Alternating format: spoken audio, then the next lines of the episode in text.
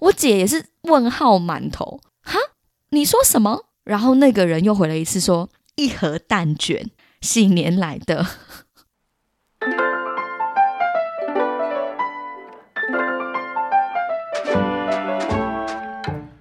Hello，大家好，欢迎收听《管不了这张嘴》，我是小赖。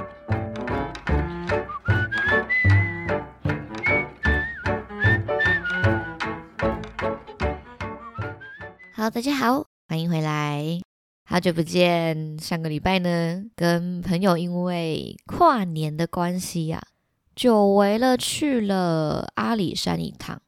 我其实对于阿里山的印象非常非常的薄弱，诶，我大概是在真的非常非常小的时候，可能四五岁，或者是真的是国小小到不行的时候，跟家人去过一次阿里山，就为了要去看日出。没错。以这个第一道曙光迎接二零二四新的一年，这就是我们这次主要成型的一个背后的原因。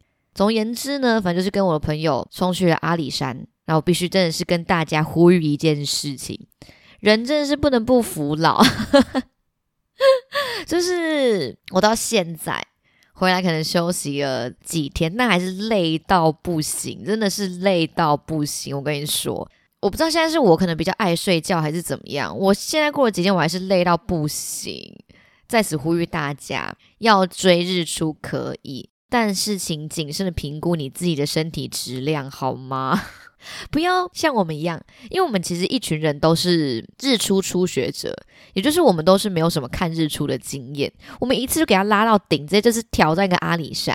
而且因为我们其实你知道，大家社畜也没有什么钱嘛，所以我们其实也不是住在阿里山里面。阿里山应该其实里面有蛮多住宿的地方，你可以去提前入住，然后你隔天就不用走这么远，不用花这么长的时间再到阿里山上，然后去观赏日出。如果有这个超能力的话，你基本上是可以住在里面。但无奈我们就是没有，我们就是一群就是你知道，刚在社会工作也没多久，没存什么钱的人。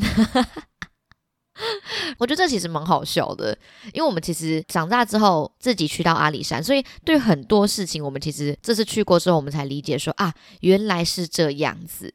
我跟大家分享一下哦，在阿里山这边，虽然它整块都叫做阿里山，但其实它能够观赏日出的地方，是你要再到阿里山的国家森林公园，到里面搭接驳火车，然后到那看日出的地方。但是如果你要进到那个阿里山国家公园的话，其实不外乎就是你要么搭接驳车，要么就是你自己开车。我们这群人呢，在二零二三年十二月三十一号。冲到了阿里山，就准备想说太好了，我们一月一号呢，一定要充满希望的迎接这第一道曙光。你知道，二零二四的一开始，我们就是要这样子绽放光芒，迎接充满希望的明天，作为二零二四一月一号一个非常非常吉利的好彩头。这是我们的预想，所以我们就先在奋起湖车站的附近找到了一间山庄，但其实就是一个非常非常简陋的小房间。然后我们八个人全部都住到那个小房间里面。隔天呢，我们是早上四点零五分的火车。所以，我们原本一行人都还在想说，我们应该还是起码能够到个差不多三点再出发，因为我们看了一下，从那边再到阿里山国家森林公园那边，大概是要开车一个小时。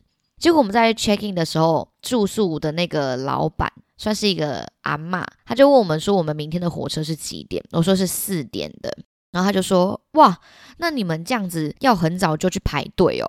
我们就想说，要排什么队？我们一行人就是。摸不着头绪，你知道吗？他说不就是开车就到了吗？开车就搭火车，然后那个阿妈就，我跟您讲哈，这几天哈人就多啦，今哪里嘛是人就多啦。哦，意思就是说这几天人都很多，今天呢也人非常非常的多，所以呢就是要我们提早去那个停车场排队，或者是就是要找停车位。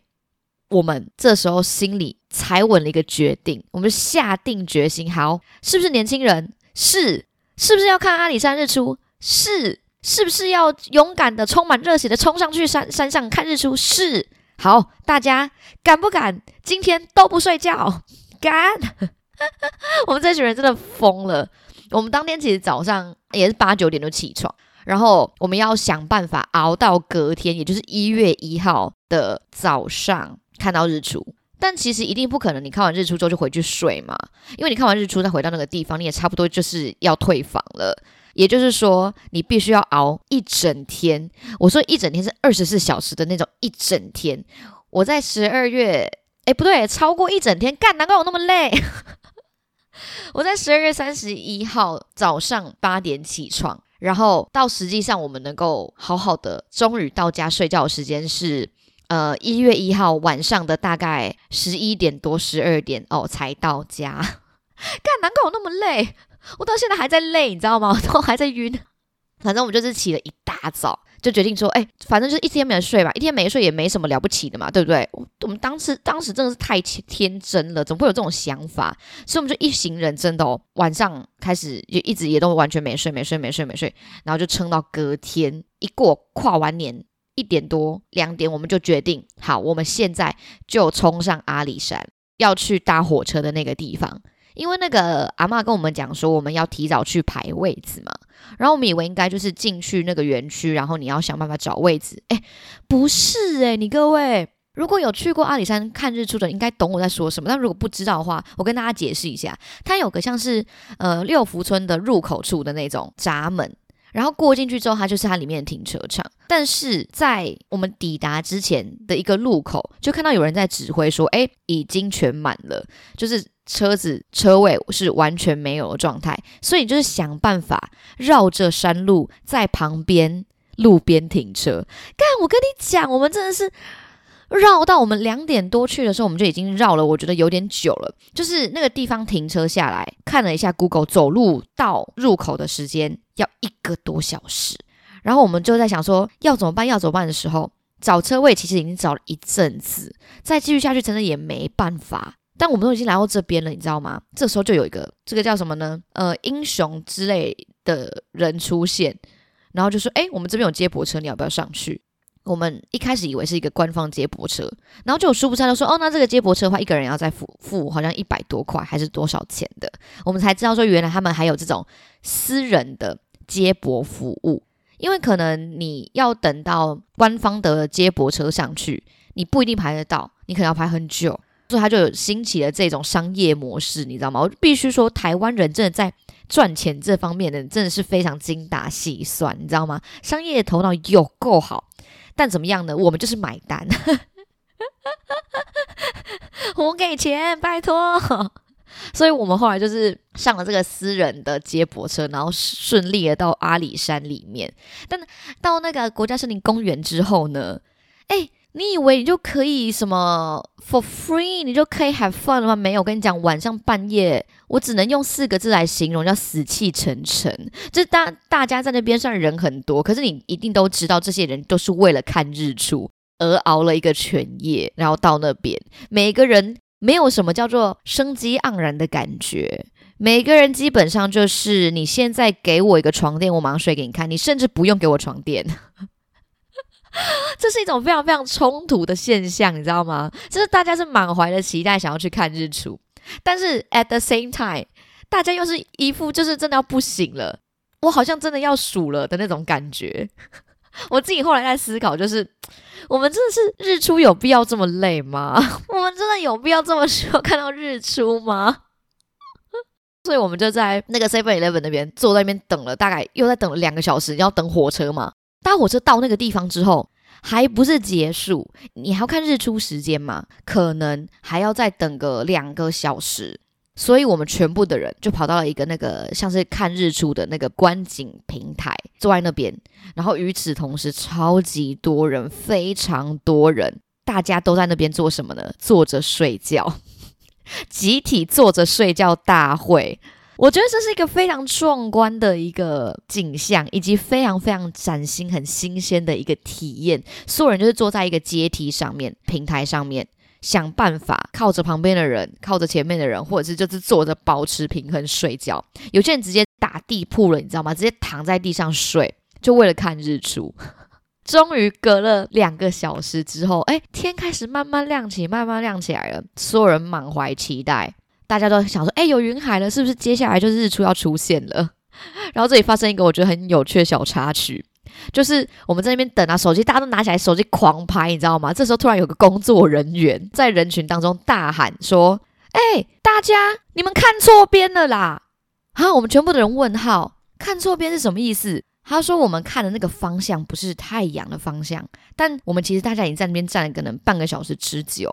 这一刹那，我们就全部的人呢，就往某一个方向挤，往某一个方向转，因为那边才是真的可以看到日出的地方。我们后来在思考说，到底为什么大家会觉得要往我们原本看的那个地方看？好像罪魁是祸首是我朋友。看我朋友真的是一堆都是奇葩。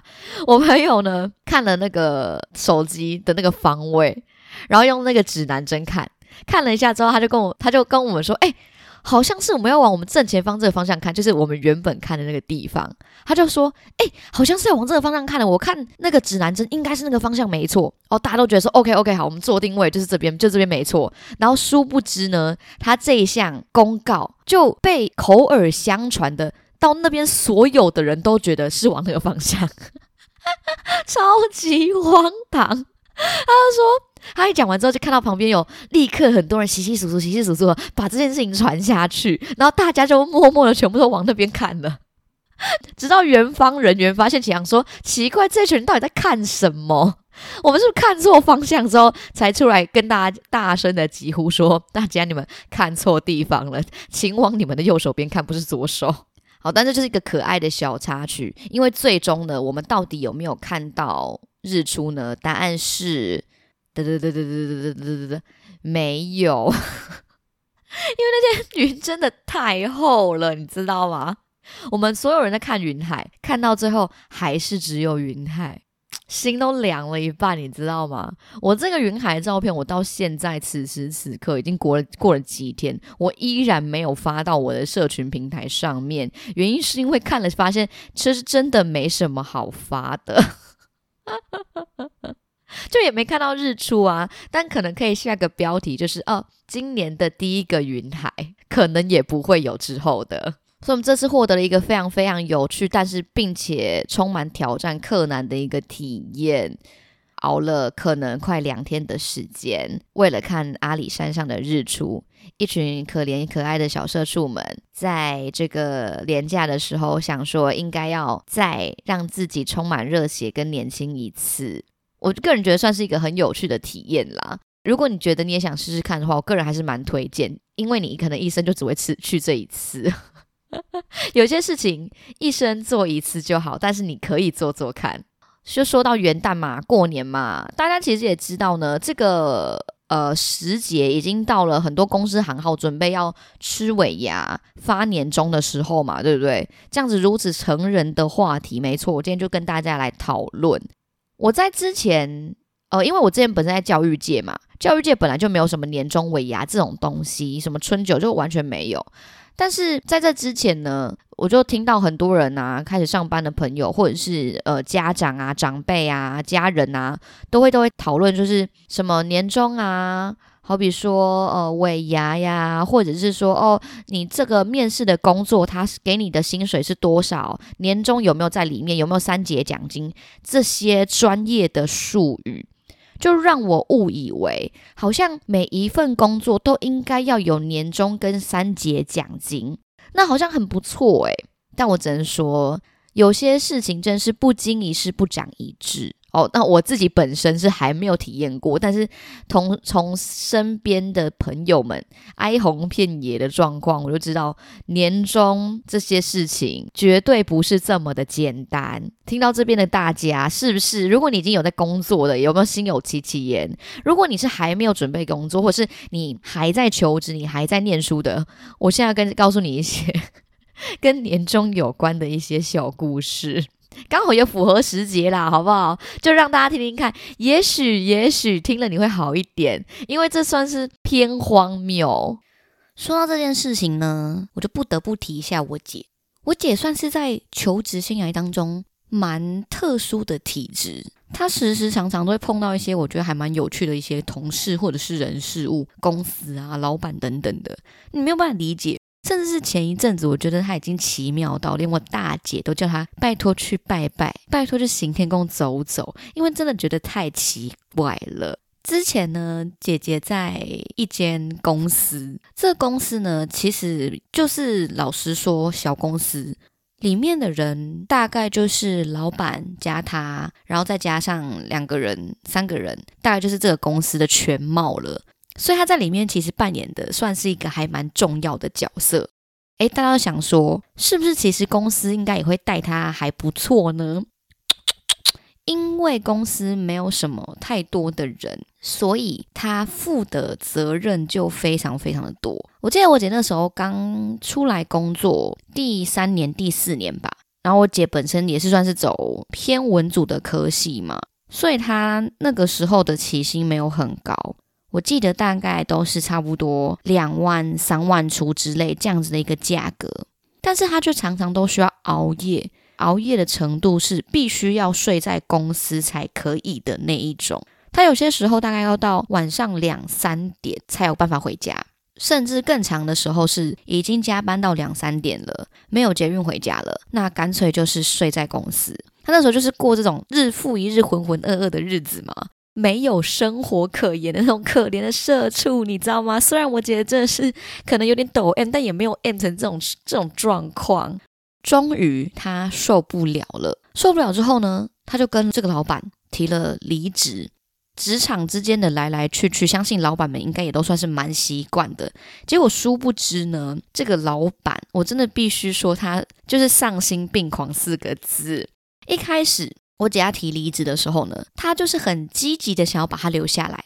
那时候就他就跟了姐姐讲说，嗯，他会帮他加薪，就请他再留下来。我不知道现在听到这边的各位，如果在你辞职的这个时刻决定要帮你加薪的话，你是选择诶会继续留下来的，还是你会选择不要？我就是何必单恋一枝花？我就是去寻找更好的人生理想呢。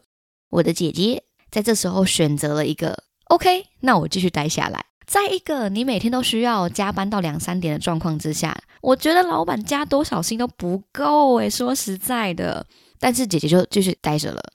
然后又再过了一阵子，这件事情就是已经开始到加薪，她也没有办法接受了。她又在跟那个老板提了一次她要离职这一件事情。诶，这个时候呢，老板呢开始出现了非常非常大的情绪变化。他一开始据他本人所说，这老板呢。一开始呢，就先来比较软一点的。哎呀，可不可以不要这样子啊？你也知道，如果你一走了的话，那公司的损失会很大啊。那你缺少这个位置，我们可能没有办法交接啊。如果你一走了，我们可能就倒了，就 PUA 吧，这就是 PUA 吧。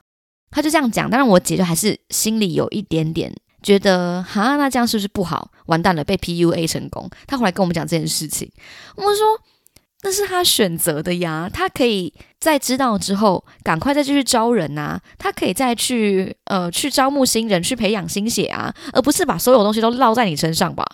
所以后来呢，我姐就是毅然决然的觉得要去跟这个老板说，他还是想一下，觉得应该要离开这间公司。这个时候呢。老板发现他软的不行，就开始来硬的喽，软硬兼施，你知道吗？他就开始说：“如果你敢走的话，我就让你在这个业界待不下去。”这个是威胁，这个绝对是百分之百威胁。他说：“如果你敢的话，那接下来你去面试任何一家公司，我都有管道可以让他们不要录取你啊。”哎，做人真的不要做成这样子哎！而且如果你有这么多管道的话，照理来说，你的公司应该蓬勃发展呐。什么意思？我姐听到也是吓到。说实在的，如果今天就算不是一个不是一个出社会两三年的新鲜人，听到这个心里还是会觉得有一点点怕吧。所以我姐那时候就有再回来，稍微的考虑了一下。那这中间当然就是还是持续的有去工作啊等等之类的。老板知道说他有想要离提离职的这个想法之后呢，开始有一些不一样的举动了。就是除了刚刚以上的那些，好比说我在这边柔情的展开柔情的攻势，或者是用这种很强硬的态度来阻挠你，他开始走了一个我觉得已经 必须要诉诸法律途径的那种。因为我姐后来回来跟我们讲这件事情的时候，我们全部的人，这是所有人都跟她讲说，去吉他，去告他好不好？那个老板呢，不知道为什么哪里获得了我姐姐她那个时候租屋的地址，可能是入职之前就填写或者怎么样，就我们不知道。反正那个老板就是知道我姐姐住哪。有一次，他就发现为什么他的门口前面摆了一个便当，然后是要给他的。他怎么样想都不对，因为他没有买便当，他也没有叫外带或是外送。那这个便当是哪里来的？后来呢，他就接到了他老板的讯息：你家门口的便当是给你的，辛苦你了。我的天！哎，这件事情如果是发生在情侣身上就算了，你是个老板，我只是你一个小小的员工。你因为知道我家在哪，你送了便当过来，好像要慰问我的辛苦一样。但其实这个就是超级变态，完全就是四个字：超级变态。我姐当然一开始是吓到了，你知道吗？后来他就是直接跟老板讲说：“哦，没有没有，他就是什么会自己去买，然后请老板就是不要再送便当过去了。然后有三番两次，老板就是都想直接就是送便当到他家。这里跟大家讲，没有什么非常非常浪漫的剧情主线出现。那老板有老婆，也没有跟我姐有什么其他的，你知道情愫产生，就真的是一般的职员跟老板的关系。”因为知道他要离职了，就打算用这种公式来挽留他。哎，这件事情如果放在两性关系，基本上也可以算是恐怖情人了吧？这件事情发生之后呢，我姐终于也觉得不太对劲了，就是这个老板的人格或是行为都不大对，你懂吗？所以他就跟他的那个时候租屋的房东讲说，如果有一个男生又说要上来找我，又说要买便当给我吃，请你不要让他进来。他就这样子跟房东讲，房东说他一开始以为是我姐的朋友，所以呢那时候来找他的时候，他才直接开门让他上去，但没有想到原来是这个关系，那他以后会防范。到这边之后，大家应该已经觉得有多不妥了吧？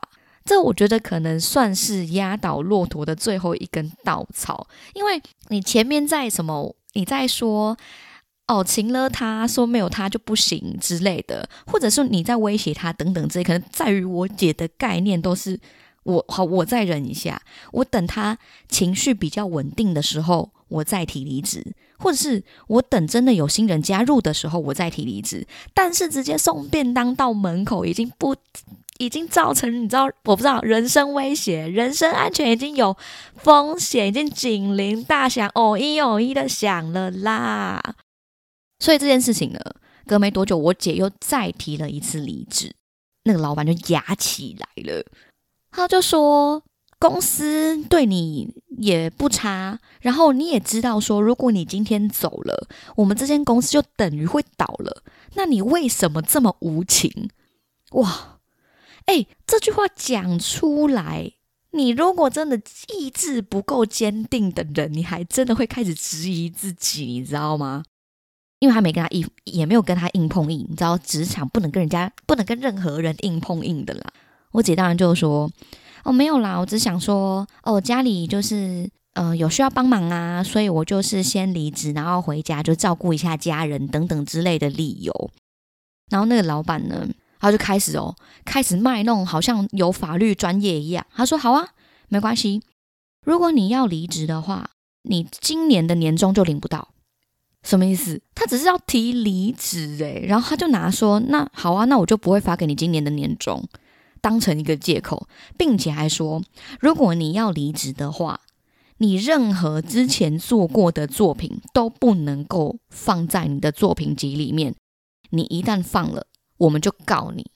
哇，我们都没有说要告他嘞，他现在直接怎么了？直接说要告我们呢。Hello，告五人。Hello，我姐当然听到就是觉得说，因为她之前在公司做的这些嘛，如果都不能够变成他自己，好比说接下来去求职的作品集的话，那是不是基本上他没有作品可以呈现他的能力？这件事情赶快跟了我们家里大人讲，我们大人都觉得这个老板有点太夸张了，你知道吗？每天为为你卖肝卖命，可能提离职的时候，哎，差不多要领年终的，领年终的时候了。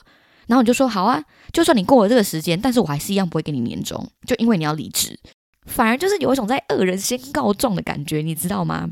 我姐当然就回来就跟我们讲，然后跟所有家人讲说要怎么处理这件事情，说那怎么办？还是我不要离职了？这件事情真的是大到，因为我们家的家人基本上已经不太管长大之后家里小孩要做什么事情了。他的严重程度已经到我的舅舅直接说：“好啊，他如果要告，是不是来呀？我现在马上就可以联络到人，看他要白的还黑的，我都好好的给他处理一下。他有本事就来告，超帅，大动肝火。”所以我们就跟他说，叫他一定要去跟那个老板提离职。就算他这样说，也不能够怕他。他就毅然决然的嘛，就去跟老板说，他还是决定就是不要，因为就是家里的人需要帮助，家里的人也希望他回去。当然就是好好讲话，不希望再激起更多的一些愤怒或是什么的。这个老板在得知他这么心意坚定的时候，开始用了脏话来去辱骂他。就是大家所熟知的三个字的、两个字的物化女性的，他全部都讲出来，在口头上讲，讯息上也讲，就连这个超夸张，老板的妈妈，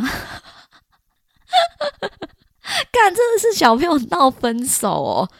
老板的妈妈打电话给我姐，跟她说，年轻人做人不要这么无情，还是要给其他人留一个活路。又来一样，你如果不待着，我们就会死，我们就会给你好看，我们就会输给你看的这个剧情，超级可怕。哎，我讲到这里，我瞬间自己疑惑，想说，我今天到底是在讲年终主题职场怪谈，还是我在讲恐怖情人呢？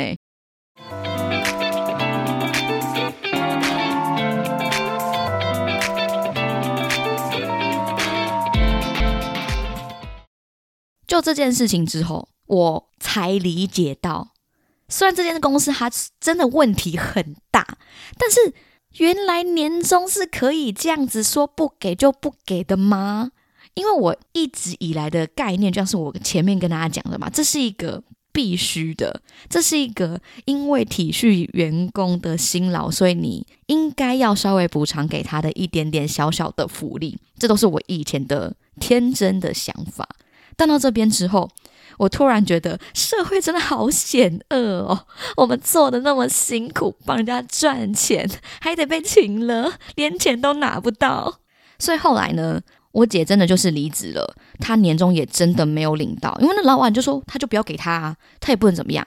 然后我们家里的人就是想说，反正你至少已经离开了这个很病态的、很有毒的公司，那就好，年终就算了，就不要理他了，也。就不差这几万块。最近又发生了一件事情，我觉得这个真的是没有前面那么夸张，没有前面这么好像有点危险的感觉，但是我觉得也算是偏荒谬。就说年终这件事情嘛，应该对于很多人来说都是一个非常非常期待的事情。我姐那个时候刚好就是面临的也是要换工作的时候。所以呢，他也是去面试很多公司，后来终于进到一个一个还蛮大的品牌。他进去之后呢，他就马上觉得这间公司有点奇怪。这间公司奇怪的地方呢，是在于他们那个组的流动率非常的高，可能确实人也没有那么的多，但是最最最资深的员工是一个刚。毕业的行销部弟弟，他叫弟弟没错，因为他就是很年轻。然后他的资历是在那边待十个月，十个月已经是最资深的人了哟。接下来就是我姐，合理吗？这件事情超级不合理吧？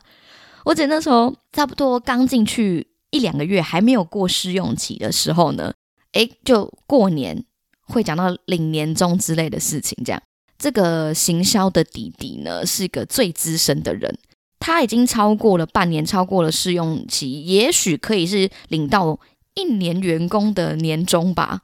所以那个时候，那个弟弟就非常非常的期待。但是因为这个组就是流动的非常非常快。弟弟原本就有想说，如果领完年终之后，他可能再过几个月也想离职了，但就是起码想要领到一下年终。所以那个时候呢，他就呃很期待的，然后想说，哎，太好了，终于终于可以领年终了。我姐又说，哎，对啊，但你不是想要离职了吗？